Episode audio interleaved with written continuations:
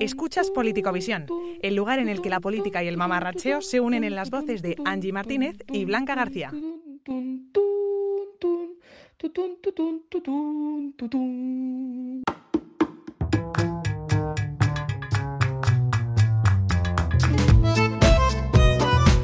Bienvenidos al episodio número 8 de Político Visión.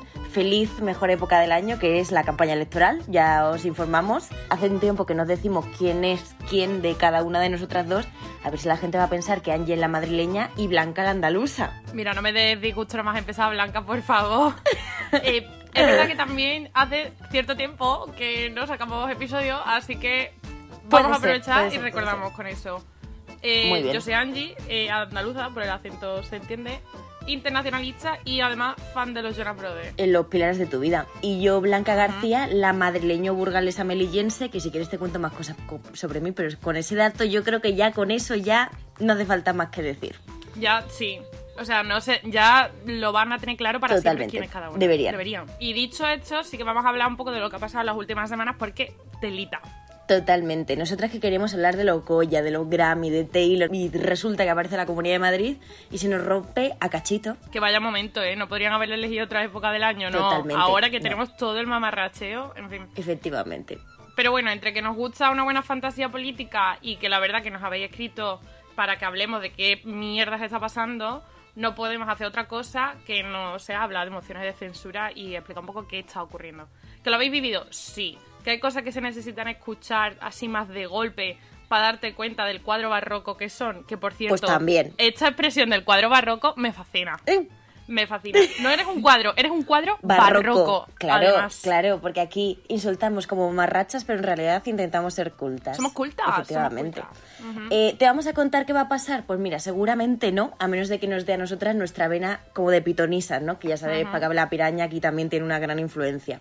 Entonces es probable que te lo contemos, pero de momento no es el plan. Oye, y que ya está, que para eso está el CIS, están todos los periódicos con sus encuestas, nosotras mm, con lo que buenamente podemos. Efectivamente. Pero bueno, otra cosa que sí queremos hacer es darle un besi a los 324 suscriptores de nuestra newsletter Gin Tonics y Croqueta. Que bueno, que esa persona pues se van a llevar también los apuntes de regalo. Y la verdad que vi, visto que se llevan esos apuntes de regalo, a mí me gustaría que alguna vez alguien me citase en formato APA. Es que eh, hay una cuenta de Twitter, por cierto, que es reggaetón en Sí. formato APA, que os recomiendo Sí. encarecidamente que la sigáis. Porque es que te cita reggaetón en formato APA y yo qué sé, es maravilloso. A mí me encantaría, me encantaría. O sea, tú imagínate leer Angie Martínez en APA. Uf, me da algo. Sería un sueño, un sueño. Martínez Prada, coma, Angie o Ángela, nunca lo sabemos. Ángela, Ángela, No. siempre. Eh, va a ser la única cita que vamos a tener cualquiera de las dos presentes, pero bueno, no pasa nada. Ya, bueno, tía, lo que hay. Otra cosa que sí vamos a hacer es darle un besito muy fuerte, pero con mascarilla, a los 250 suscriptores que tenemos en iVoox, Spotify y iTunes. Totalmente. Y yo que vengo con los datos para que Ana Pastor esté orgullosa. Ana Pastor, que puede ser Juliano García. Yo no discrimino quien quiere que esté orgullosa de mi persona, ¿eh? De normal, en, en iVox eh, somos el podcast 20.000 y pico. Vamos, estamos ahí eh, top mundial a punto. Estamos... Total, Uy, el mejor, bueno, el mejor. Totalmente. Hace unas semanas ascendimos, ojo, cuidado, al 17.782. Pero es que, ojo, cuidado, que fuimos el podcast número 27 en Historia y Humanidades de España. Eso significa que estamos en la lista de los 40. Ahí dejo el Estamos dato. en, estamos en los 40. En los 40. ¿Dónde está el presentador de los 40 que se llamaba, ¿cómo se llamaba? Tony algo. Tony Aguilar, Tony Aguilar, ¿dónde está presentándonos? Llámanos, Ven, llámanos. Por favor, está invitado a Político Visión. Ya. Pero tía, la verdad que cuando has dicho lo de historia y humanidades, eh, es que parece que somos personas serias, perdona. total. Eh, que, ¿Te imaginas que hay algún chiquillo o chiquilla en su casa estudiando para selectividad y está estudiando ahí lo del 23F y no sé qué, y nosotras diciendo nombres generales y el no estás ahí estudiando y de repente yo, esta noche de travesura. Pues sí, me lo imagino perfectamente. Pero vamos, que para Noche de Travesura en la que se pegaron los de Love of Lesbian en el Palo San Jordi con 5.000 asistentes y sin distancia de seguridad. Que qué envidia. Quien viviera eso, pero también te digo, sin el riesgo de pillar COVID. O sea, esto... Sí, la verdad que tampoco está la cosa para No, eso. no, No, no. Vamos, es que yo, a menos que fuese un concierto de Hannah Montana, tampoco me lo iba a jugar. Hombre, tanto, es que claro, ya- estás hablando de, de palabras mayores. De palabras mayores, Exacto. que por cierto, hablando de Hannah Montana barra Miley Cyrus, Ujú. hace el otro día, que puede haber sido hace ya dos semanas, no me acuerdo. Efectivamente. eh, fue el 15 aniversario de la serie y publicó una carta en Instagram como escrita hacia Hannah y lloré. Aitana, lloré. Y además le mandó flores a Joe Jonas y Sophie Turner y fue como el círculo se completa, Yes. soy súper Ha habido dramita también con Joe Jonas y con Sophie Turner por cuando ha sacado el nuevo disco, redisco Taylor. Eh, decirles que, claro, ha sacado muchas de las canciones eran sobre Joe Jonas, evidentemente, porque en esa época estaban juntos. Y la gente pensando que Claro. Sophie iba a reaccionar en plan, hombre, que están casados y tienen un hijo. Y la Sophie, como buena eh, diosa reina que es, ha dicho, mira, pasado pisado, adoro estas canciones, como cualquier persona con gusto Hombre, musical. Además, ella es súper Hombre, como, como cualquier persona Como con gusto no, musical. como pa' Es no. que- que- Bueno, que lo que no llevas muy bien es que se haya terminado la isla, ¿no? Fatal. es verdad que ha empezado Superviviente y también me está dando un poco de envidia, sobre todo por las pruebas, que las pruebas de Superviviente son muy top, las de líder, Ujú. las de... Son interesantes de ver porque la gente pues pierde bastante la dignidad y a mí ve a otra gente perder la dignidad como lo hago yo cualquier día de mi vida. Nos sentimos muy Claro, me representadas. gusta. Entonces me gusta. Sí. Está Melissa, está Tom Bruce, Yes. por supuestísimamente. Lola, Y es está un pegando desgraciado. mucho. Sí. y pagando una escena de picoteo. y, y bueno, está Omar, el novio de Anabel Pantoja, que Sí. Anabel Pantoja es una de mis personas favoritas. Me encanta. O sea, yo creo que no sabías de su Oh. existencia hasta hace dos minutos, pero ahora... No, hasta, hasta el confinamiento que, que pegó el bombazo. Es que Claro, es que maravillosa. yo, en- claro, yo en esa familia me he perdido. Yo no sabía que esa chavala tenía un novio que se llamaba Omar.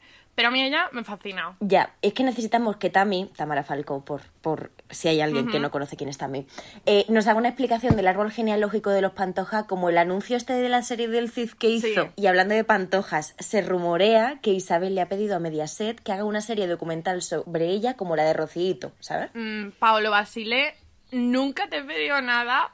Por favor, por favor, dame hecho. Es que necesito que Isabel Pantoja cuente si se dio cuenta de que Omar Montes le había robado una muñeca de cantora. Es que nece- sol- necesito eso. Necesito Es muy eso. importante.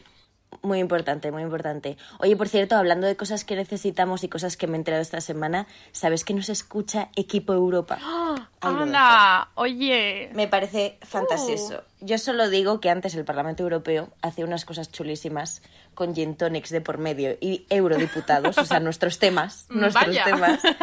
Y por COVID se han ido a podcast que está chulísimo Terraza Europa, pero el día que eso vuelva a ocurrir, Hombre, el 9 de mayo, Día de la Unión Europea, de está Europa. a la vuelta de la esquina. Ahí lo dejamos. efectivamente, Eh, ahí, nos eh, arrobáis yo en mi colegio lo celebraba Sí, sí, sí, de pequeña. Yo también. Una vez me, me disfracé de polaca. Yo es que no sé qué hacer ya contigo. Iba, iba a soltar una broma, pero eh, no es para todos los públicos, solo diré paca la piraña. Y así ya seguro que os acordáis lo de pilla, lo pilla. El que sabe, sabe. El que sabe, sabe. Efectivamente. Bueno, otra de las muchas cosas fuertes que han pasado esta semana y que nos encantaría que nos explicase Tamara Falco, como todo en general, es cómo solucionar el lío político que hay en Israel después de las elecciones de hace dos semanas. Netanyahu ha sacado 59 escaños, dos menos de los necesarios para conseguir la mayoría absoluta, y tiene el resto de partidos en su contra. Más o menos igual que las rebajas, que no hay aliados, solo hay gente a la que te tienes que enfrentar para conseguir tu talla. Y esto lo sabemos sobre todo la gente que tenemos la talla que tiene todo el La mundo. 38. La 38. Yo 40 y la M. Pero la M desaparece. Yo no lo entiendo. ¿Por qué la gente que tiene una S se compra la M para que le quede grande? No, tía. No seas avariciosa. Déjanos la M para las que nos hace falta. Es que de verdad la peña, tío. En fin, que me cabreo. Muchas gracias por esta reflexión, Ángela Martínez. Otra cosa. Eh. Espérate, espérate que tengo otra cosa que Venga. eh, también necesito que me explique Tami y otra cosa que también me ha cabreado muchísimo es que se ha nombrado al príncipe William el hombre calvo más sexy del mundo. Me voy a acercar al micro porque me voy a poner nerviosa y, Vale. estoy muy cabreada. ¿Por qué? Ya está. ¿Por qué? ¿Por qué? Es que no lo Yo entiendo. tampoco lo entiendo, la verdad. Bueno, que, que Tami, eh, ya sabes, si nos estás escuchando, eh, quieren mandarnos un correíto con, con, con todas estas explicaciones, pues nosotras ya le echamos un vistazo, nos pones en copia las dos y, y ya está, nos iluminas con tu sabiduría. Venga, ya ahora sí que sí, nos ponemos con el tema por excelencia de las últimas semanas, las mociones de censura.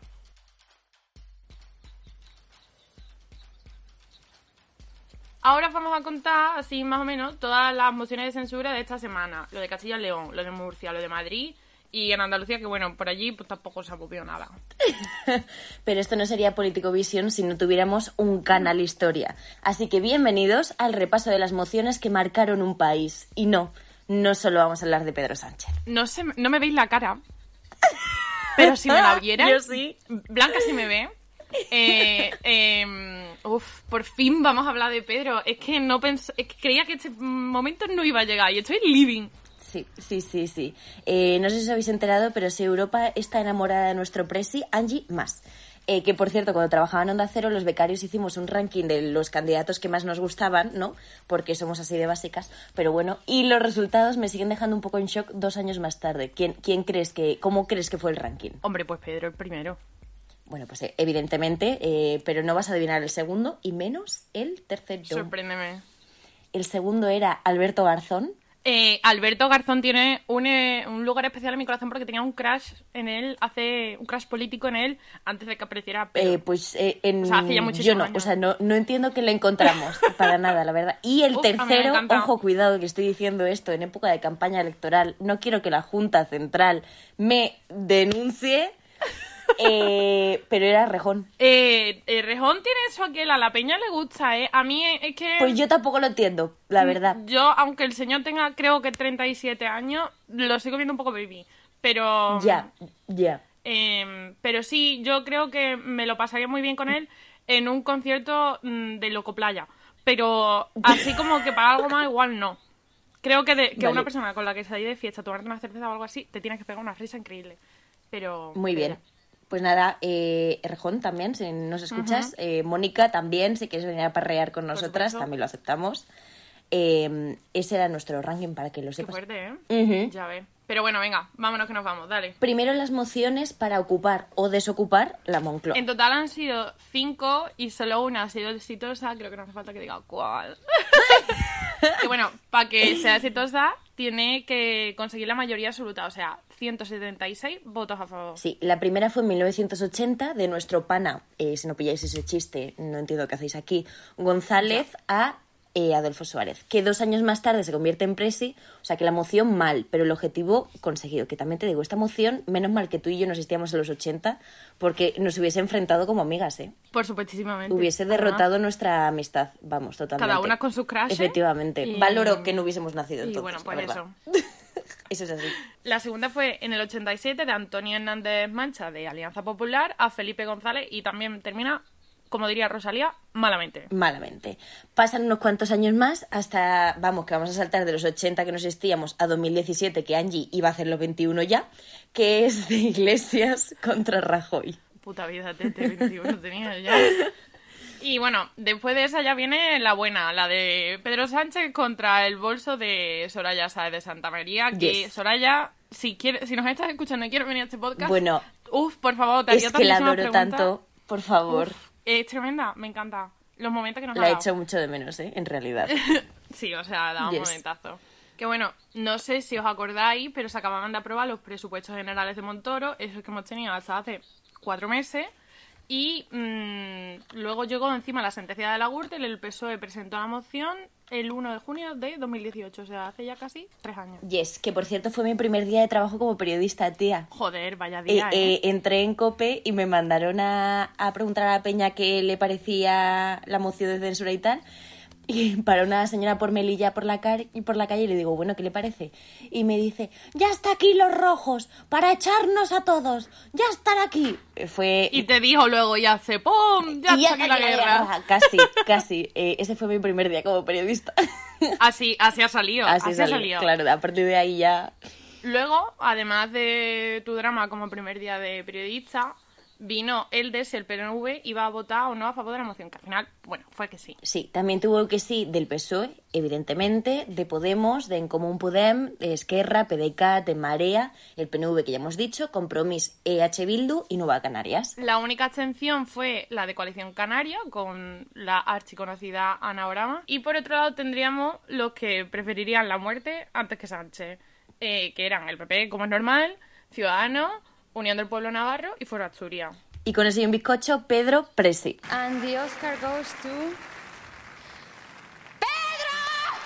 Luego vienen muchos más líos, que si Rajoy en el restaurante, que si unas primarias fuera, que fueron en un cuadro, que si Soraya Melilla cantando con el karaoke, pero bueno, que la moción está hecha. Y bueno, ya la quinta y la más reciente, que algunos, esperemos que todos os acordaréis, que fue la de Vox el verano pasado, que decían que era súper urgente echar a Pedro porque era un asunto de vida o muerte quitar a los socialcomunistas del gobierno, pero... Sí, sí, era muy urgente hasta que llegaron las vacaciones de verano y dijeron que bueno, que ya que ya que llevábamos unos meses de comunismo hasta julio, que lo mismo nos daba quedarnos igual hasta octubre, que ya ya que estábamos un poquito más no pasaba nada, que no había prisa, que tampoco había que exagerar. Exacto.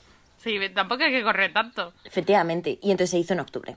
Efectivamente. Y bueno, no salió, como ya sabéis. Porque seguimos teniendo a Pedro y Presi. Eh, con estas cinco, además, ya mm, tenemos todas las mociones de censura que han habido a nivel nacional. Y ahora empezamos con el salseo de la autonómica. No os vamos a contar las municipales, porque si no nos quedamos aquí hasta mañana. Totalmente. ¿Podemos hablar solo de una municipal aún así? Dale. Venga, pues mira, en Estella, eh, creo que se dice así, voy a decir que sí.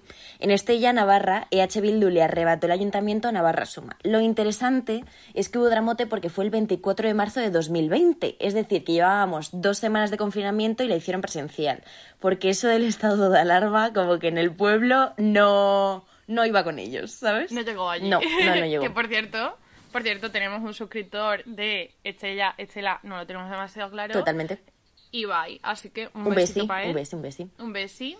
Y gracias por el dato, Blanca. De nada. Pero bueno, vamos a empezar hoy por algo más arriba de Peñaperro, que hemos tenido a media España aguantando 40 minutos del Estatuto de Autonomía de Andalucía en el episodio pasado. Totalmente. Y sería un delito contra la cultura política de esta, nuestra patria, hablar de política más allá de Peñaperros y empezar con un protagonista diferente a Miguel Ángel Revilla. O sea, sería imposible.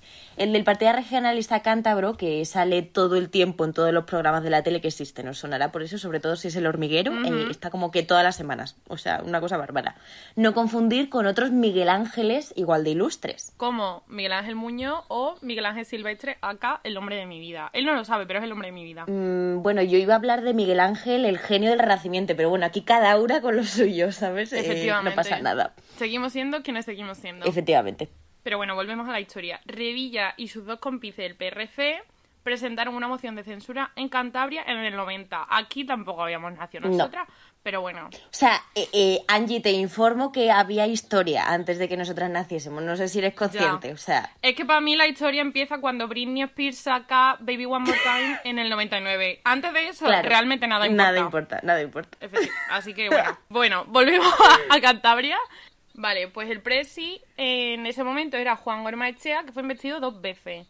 En la lista iba como independiente por Alianza Popular, que luego se convertiría en el Partido Popular.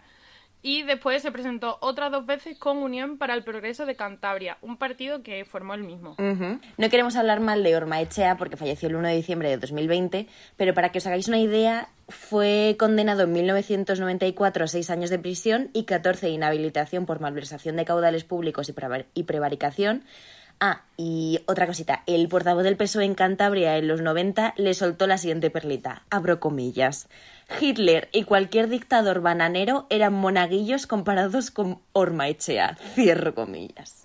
Pues ya No estaría. parece un santo, no parece un santo. En fin, la moción de censura fue un cuadro importante.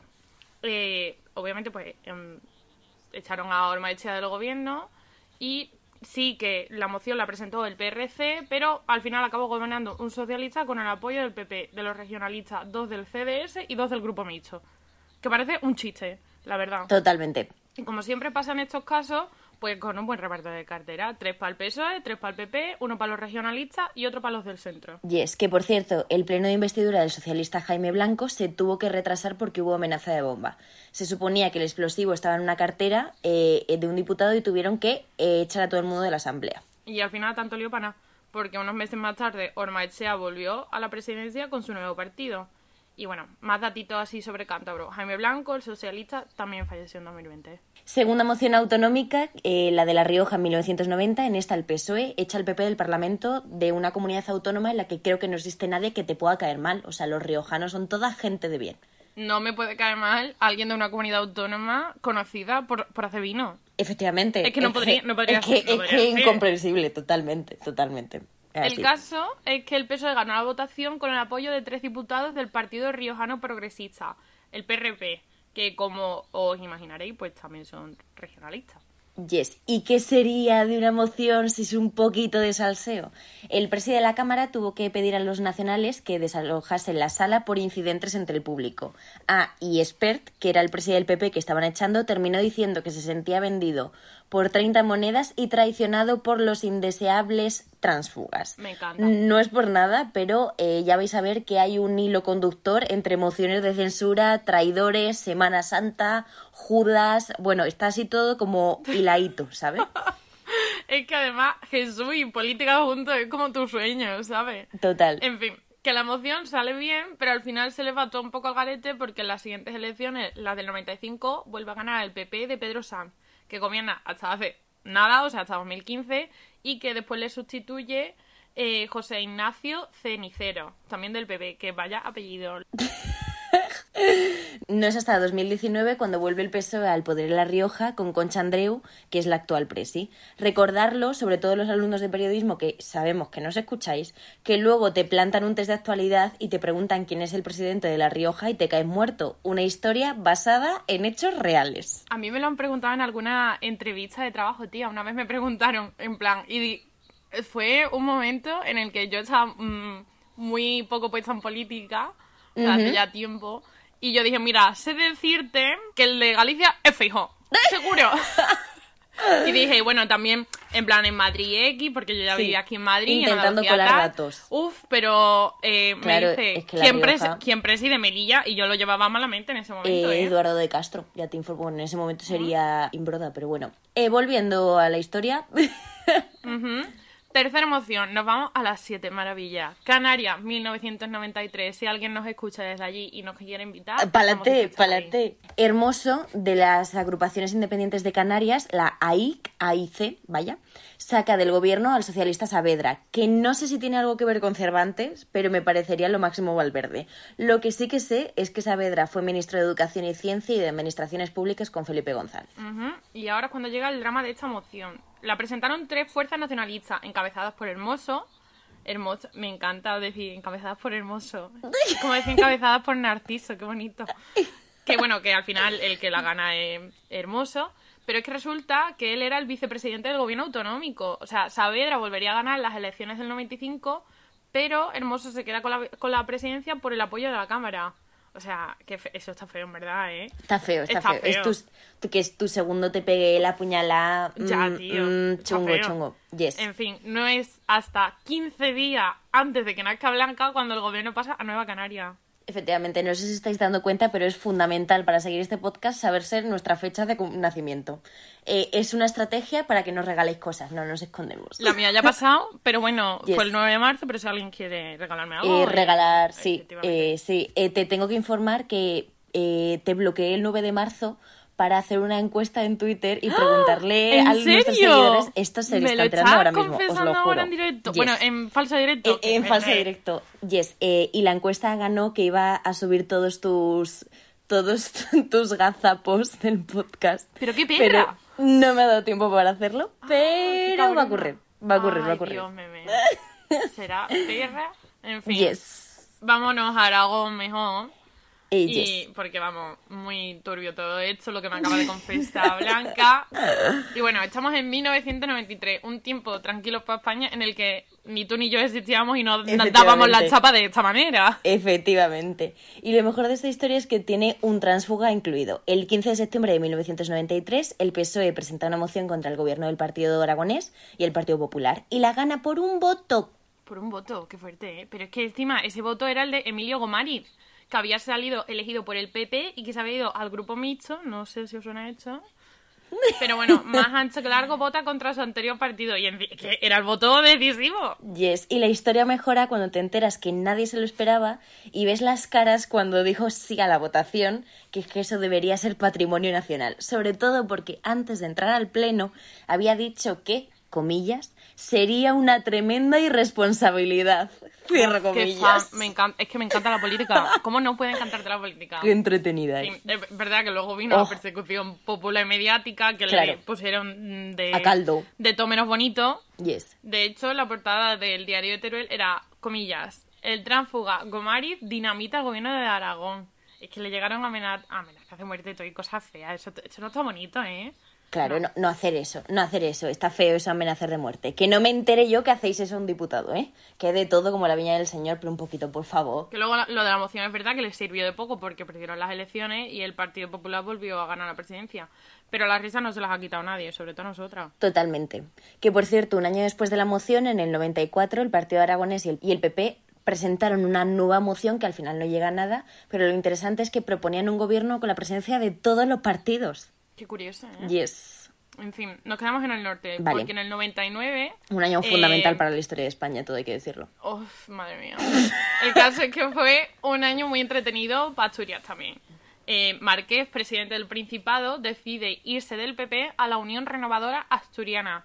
Pero se queda con la presidencia tres meses antes, además, de las elecciones autonómicas. Sí, Yes. de última hora, ¿sabes? Efectivamente. El PP dijo que estaba majara, pero en asturiano, y le plantó una moción de censura que se les fue al traste y que quedó en nada. Aparte es una moción contra el presidente que había llegado en sus listas, que eso ya es suficiente drama, el resultado tiene cierta gracia porque fueron 16 votos a favor, 5 en contra y 20 excepciones que eran del PSOE de Izquierda Unida y el y Partido Asturianista, que decían que eso era un teatrillo pues para ganar votos, que no les servía para nada. En fin. Y con esto llegamos al, al 2000, al nuevo milenio. No se acaba el mundo, a No. pesar de que mucha gente vaticinaba eso. Efectivamente. Y la coalición que formaba EH en el Parlamento Vasco se rompe y deja en minoría al gobierno del PNV. Yes, Angie, para que veas que yo en realidad te quiero, he decidido quedarme yo con todos los nombres vascos. Espero que valores mi gesto. Además, nos vamos a poner serias 30 segundos nada más, que vamos a hablar de ETA. La cosa es que Euskal Herrita Rock, que era la coalición política de Herri Batasuna y unos cuantos partidos más, se rompe. Datitos para que os centréis. En el 2003, el Supremo ilegaliza el partido por su vinculación con ETA. Lo que sucede es que en el 99 ETA rompe la tregua y el resto de partidos que formaban parte de la coalición de EH deciden salirse. Entonces, en el 21 de enero de 2000 asesinan con un coche bomba al teniente coronel Pedro Antonio Blanco y el 22 de febrero al socialista Fernando Buesa y a su escolta. Sí, dejan solos a Herri Batasuna en la coalición y a Ebarreche, que era el presidente, sin apoyo parlamentario. Y así se rompe el pacto de gobierno. Ya tenéis así un poco el marco histórico temporal. La cosa es que el PP y el PSOE presionan con una moción que sabían que no iba a salir para que Ibarreche, que era el PNV, convoque elecciones. Os cuento si queréis cómo va la historia, pero así resumiendo, eh, para que se os quede claro. Ibarreche se mantiene como presidente desde el 99 hasta el 2009, algunas veces con el apoyo de Escalrita Rock, otras sin él, otras con Ezker Batúa, bueno, va cambiando, pero al final continúa el gobierno. En fin, todo esto lo vais a ver más claro en la newsletter. Yes, hay, hay un timeline eh, en la newsletter eh, que pone los gobiernos de Ibarreche, para que se os quede claro. Efectivamente. Pero bueno, ya está. Con esto terminamos el momento serio y voy a hacer un chiste Muy para que bien. volvamos al mood. Venga, Blanca, dime. ¿cuál es esa cosa en tu vida con la que siempre puedes contar? Siempre. No lo sé. Una calculadora. Bueno, continuamos. Eh, eh, no sé cómo continuar, Angie, después de este momento. ¿Te cuento yo uno horroroso también? Venga. Eh, ¿El de las ovejas ya te lo he contado? No, Vale, ¿a dónde se van las ovejas de vacaciones? no sé a dónde. A las Bahamas. Bueno, continuamos. Venga, dale. Ya sé que hemos dicho que no íbamos a hablar de municipios, pero como yo estoy aquí y os voy a, os voy a educar sobre el verdadero salseo político en España, que ocurre en una asamblea fantasiosa en África, porque de verdad te lo digo, la vida política melillense es para mear y no echar gota. Y sí, voy a volver a hablar de mi ciudad, que llevo mucho tiempo sin ir y la echo de menos. Venga. Melilla, si me está escuchando, un besito para ti. y técnicamente no estoy haciendo trampas porque el alcalde es quien sufre la moción, pero tiene el cargo de alcalde presidente, así que técnicamente es una moción autonómica. En fin, sin comentario, pero sigue. Vale, ok. no vas a decir lo mismo después de que te la cuente, porque hace 20 años dirigía la ciudad CPM, Coalición por el Melilla, que es un partido curioso de cuanto menos. Eh, les hace una moción, eh, ojo cuidado, el PP, el PSOE, UPM, PIM y varios del GIL, porque sí, el GIL tuvo representación en Melilla. Qué fuerte. Y termina eh, con Imbroda de Presi, del PP, que lo fue hasta el 2019. Que por cierto, cuando fue la moción de Pedro Sánchez, le llamó de todo. No os cuento la cara de los periodistas que sabíamos que él había llegado al poder con una moción. Las caras, Juan, las caras. En fin, pero también había mociones que no han llegado a nada por tramote no político. Por ejemplo, en el Yes. 2002 en Galicia, por eso del Prestige, un poco... mm, Yo tenía 6 años, Blanca tenía 3 y yo lo recuerdo como algo bastante Yes. traumático. Yo no. En 2005, bueno, Tú no, La porque, cara que acaba sí. de poner Angie. A ti, eso de los animales muertos.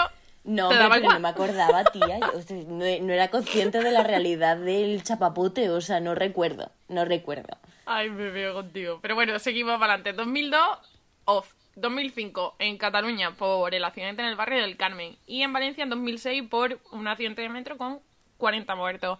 Si alguno mm, que nos esté oyendo en Galicia, en Cataluña, en Prestige, nos queréis invitar a nosotras, hacemos un, un Político Visión por España. Tía, ¿qué te pasa hoy que estás de Que invitaciones? me quiero ir de vacaciones. Ya te tía. veo, ya te Llevo veo. nueve Bueno, meses sin vacaciones. Necesito salir. ¿Te acuerdas del, del Vine ese? Que era, es que era un Vine, o sea, ni año. De uno que salía a la calle y decía, veo, veo gente, veo árboles. Pues eso voy a ser yo cuando se acabe el puto coronavirus. Vale, gracias por esta aclaración. Siguiente. eh, seguro que estos días habéis oído hablar del tamallazo, momento histórico de la Comunidad de Madrid donde los haya, eh, y os vamos a explicar un poco porque se habla mucho del tamallazo, pero al final mm, nos enteran que no sabíamos qué era. En Madrid gobernaba Gallardón con el PP, gana las elecciones de 2003, pero el PSOE e Izquierda Unida sumaba mayoría. Llega la investidura de Simancas, que era el del PSOE, y dos parlamentarios socialistas, Tamayo y Sáez, no se presentan al Pleno, lo que hace que el PSOE no alcance el gobierno y se convoquen nuevas elecciones autonómicas. En estas elecciones, el PSOE pierde dos escaños y el PP de Esperanza Aguirre logra pues la mayoría absoluta. Así que ya poco poco se podía hacer. Los dos se fueron del grupo socialista al mixto y ojo que vuelve. Cuando volvieron les tiraron monedas mientras les gritaban Judas. Muy clásico todo. Y luego forma- fundaron un nuevo partido y no ganaron ni a la chapa, la verdad. Eh, fue a partir de entonces que los casos de transfugas, véase, esos que se van de un partido a otro, se llaman tamayazos. Aquí vendría el chiste sobre Tony Canto, pero es que, o sea, ya está usado. Eh, ya... Espérate, ¿lo puedo decir? Venga, hazlo. Que tienen en común Tony Canto y el Cholo Simeone. No lo sé. Que van partido a partido. Muy bien, muchas gracias por este momento.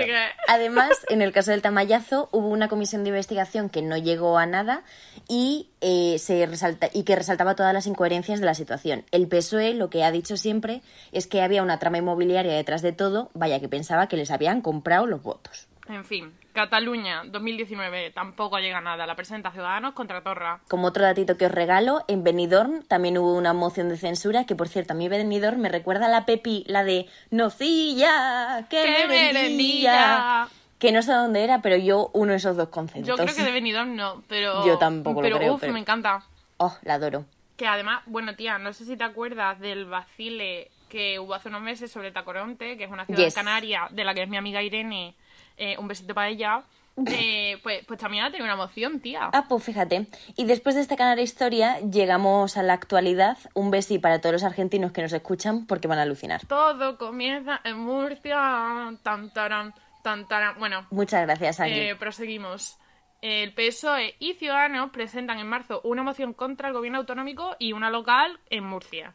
Los dos partidos tenían un acuerdo para que Ciudadanos se quedase con la autonomía después de romper la coalición entre mm, PP y Ciudadanos y que el PSOE se quedase con el ayuntamiento de la capital. Y es, en Murcia llevan teniendo problemas dentro del gobierno de PP y Ciudadanos con- desde hace unos meses, pero cuando se descubrieron las irregularidades de la vacunación, se aceleró todo. Vaya que un poco más y pasamos nosotras por Murcia y nos vacunan. Ojalá, también te digo. Ojalá. Ya ves. El caso, PSOE y Ciudadanos tenían mayoría para cambiar el gobierno, hasta que tres de los cinco diputados regionales de Ciudadanos anuncian que van a votar en contra de la moción. O sea, que acuerdo, pero no mucho. Es decir, que tenían que conseguir pues otros dos votos. Y la única opción que quedaba era de dos diputados que Vox había expulsado. Ríete. Que han dicho que, que es un muerto, pero es murciano. Vaya que es una votación que parecía sencillita, resulta que ha hecho que Ciudadanos se quede con la mitad de sus escaños y ha puesto patas arriba a España. Os parecerá casualidad, pero fíjate que López Miras, el presi al que iban a echar pero que se queda, ha metido en su gobierno a los tres transfugas de Ciudadanos y a una de las de Vox que votaron en contra de la moción. Casualidades de la vida, ¿eh? Casualidades. En fin, hecho no se No, podía no, saber, no, no. la verdad, y no lo estoy diciendo de manera irónica. Y bueno, la otra parte, la otra parte del acuerdo, que era el ayuntamiento, sí se la queda el PSOE, que ha conseguido los apoyos necesarios. Pero el drama no para en Murcia, porque cuando Ciudadanos anuncia que no va a hacer más mociones, que solo en Murcia por corruptos, pero en Madrid el PSOE y Más Madrid se adelantan y les presentan. Ayuso, que se lo ve venir porque gobernaba en coalición con Ciudadanos, firma la disolución de la Asamblea y establece elecciones el 4 de mayo, que por cierto, es martes. A mí esto de que las elecciones sean martes me parece súper A mí me anticlimático. viene mal. A mí me a mí viene me viene fatal. Porque, tía, Totalmente. su, su cositas de fin de campaña un, un viernes, Claro. tú rela- te relajas un poquito el sábado y luego el domingo vas a full, ahora es como, no, ¿sabes? A mí me viene fatal, fatal. A mí y me encima viene con fatal. COVID ahora, o sea, eh, eh, hoy, eh, si estáis escuchando esto el día que se publica, si no, eh, pues es pasado, pero bueno, da igual. Hoy es el comienzo de la campaña y esta medianoche se supone que era la pegada de carteles. Claro, y se ha tenido Y- que pegar esta mañana a muy mala hora, a las 6, 7 de la Eh, es mañana. que, es muy verdad, no- anticlimático. No nos gusta, no, nos gusta. No nos gustan unas elecciones en COVID, no nos gustan.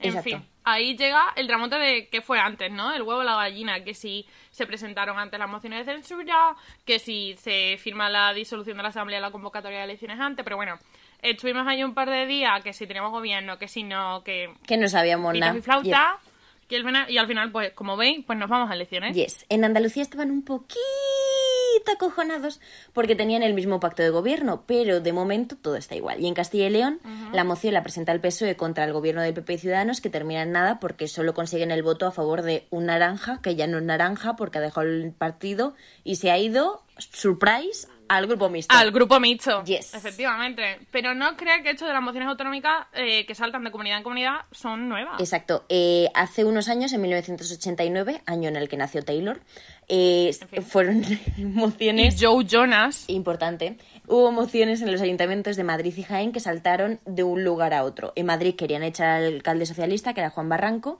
que he leído en la noticia del país de hace 30 años y tiene cosas muy graciosas. Es de ese periodismo que ya no existe. Os leo frases porque es que a mí me han hecho mucha gracia. Dice, el funcionario inscribió el documento con el número 28.872. El documento consta de 66 líneas. Imagina ponerte a, con- a contarte las líneas. Es ¿eh? que me parece lo más diciendo, no tengo nada para rellenar esta noticia. Voy a contar las líneas. Que también se hablaba de respeto a las instituciones y al equipo que aún regía el ayuntamiento, pero eso vamos, no sabemos ni qué es. Eso sí que eran otros tiempos. Los cambios a nivel autonómico ya los hemos contado, pero es que a nivel nacional te caga.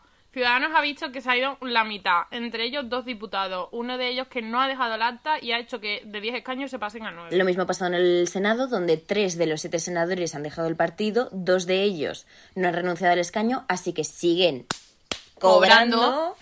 Y el resto, como se quedan con cuatro senadores y no llegan a grupo propio, se quedan en el grupo mixto. Un detallito que le cuesta al partido 400.000 euros menos en subvención fuerte. cada año. También se ha ido Tony Cantó, archiconocido también, que durante un periodo breve de tiempo ha sido el número 5 de Ayuso.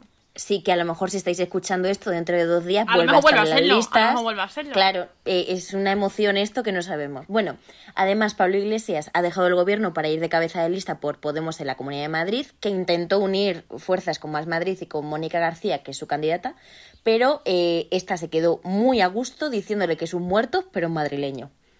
Básicamente. Pero bueno, así, o haciendo un resumencito por si votáis el 4M en Madrid. No como nosotras, que ninguna de las dos estamos aquí empadronadas. Pero bueno, os lo digo en orden de escaños actuales. En, en primer lugar, Gabilondo, cabeza de lista del PSOE. Ayuso del PP, eso ya lo sabéis. En Mundo Val, que sigue de momento en el Congreso y sustituye a Ignacio Aguado, que se ha ido pues a su casa, el pobrecito mío. Es el número uno de Ciudadanos. También tenemos, como ya hemos dicho, a Mónica García de Más Madrid, que son los de Rejón y Carmena, para que os centréis, y de Edu Rubiño, que también somos muy fans. Eh, Yo, por lo menos, a mí ese... Edu, si nos escucha, vente a Político Visión, estás invitado. eh, Rocío Monasterio de Vox y, por último, Pablo Iglesias por Unidas Podemos. Tenéis hasta el 24 de abril, o sea que queda nada, para pedir el voto por correo, para que no os pille el toro, por si no queréis a votar en persona, que, bueno, que en esta situación es recomendable. Antes de despedirnos, solo queremos dejar caer que en este podcast solo hemos hablado de tres personas a las que queremos robar armarios. Pero ojo a los cambios en la vida de estas tres mujeres las últimas semanas. Primero Yolanda Díaz. Que yo voy a empapelar mi cuarto con pósteres de Yolanda Díaz. Lo más. Nadie ha hablado de ella hasta que nos fijamos nosotras en su pelo, que lo tiene perfecto también. Y ha Yes. pasado de ministra de Trabajo a vicepresidenta. Un acceso que aprobamos, apoyamos y, como ya he dicho, Defendemos. somos Yolanders. Sí, Efectivamente, es así.